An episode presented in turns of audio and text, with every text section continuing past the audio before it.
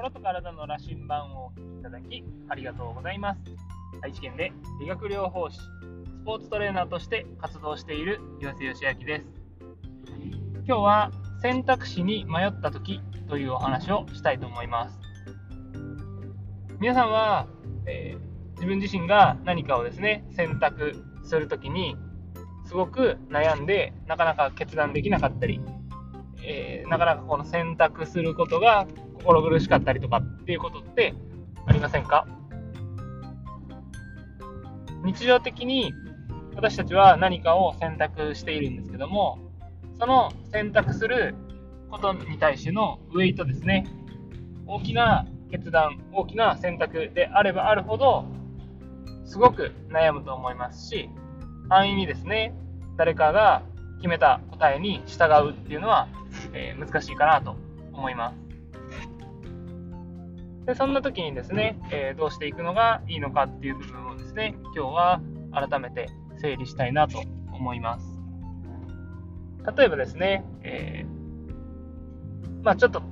この例の選択は軽いものにしますけども、今日の夜ご飯を何にするかって言って、えー、例えば A の選択肢はハンバーグ、B の選択肢は、えー、魚のフライとかっていう風にしましょうかね。で、えーと、A と B、どちらがいいっていう風に人から聞かれたときに、私たちの心理っていうのは面白いもので、A と B の選択を迫られたときは、A か B の選択肢しかないように思ってしまう。これは営業のスキルとかでですね、よく使われる選択肢で、どっちを、どっちにしますかって言ったら、断るっていう選択肢が、なんかこう、選んじゃいけないような感じがしたり、その他の選択肢がないように人は感じてしまうんですね。だから、私たちが何かこう決断を迫られた時っていうのは、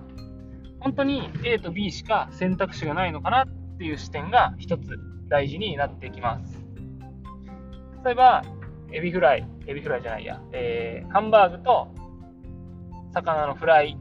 どちらかを迫られたときに、それ以外でも食事のメニューっていろいろありますよね。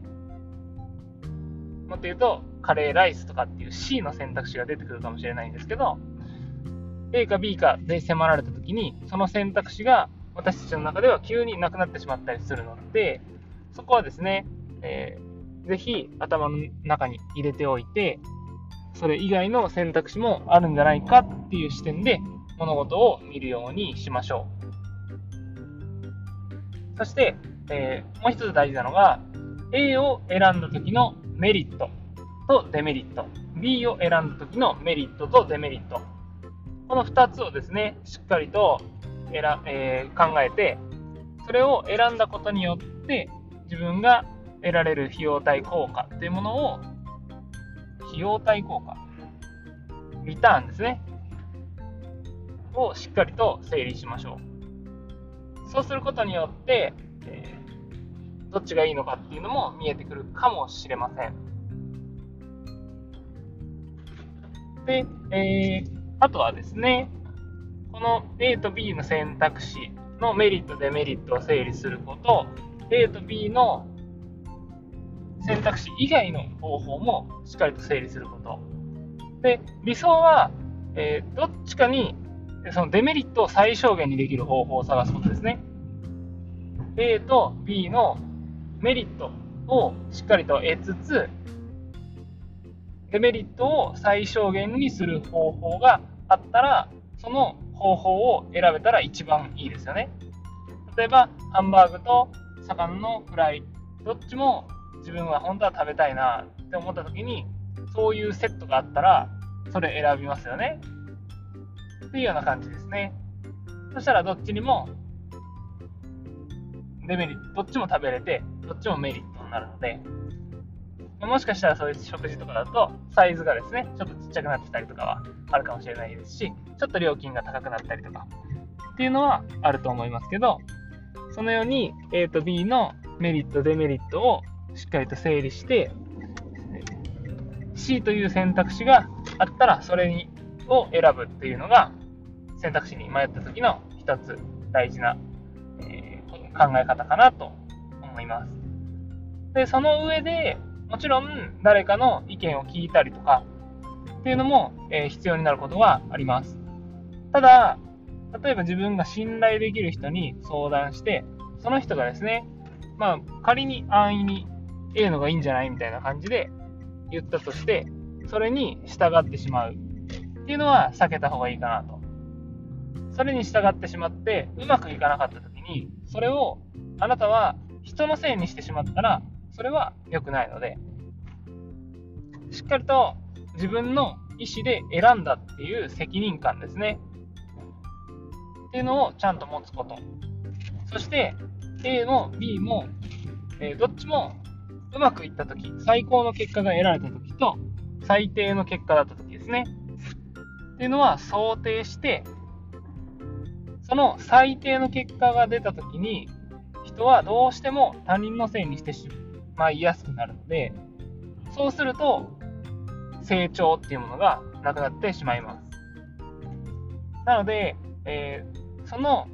選択肢ですね。もし仮に最低の結果だったとしても、自分自身の、自分自身の責任で選んだっていう、えー、責任感と、こから成長に絶対につなげるという視点は何かを選択する前に絶対に持った方がいいと思います。そうすることによって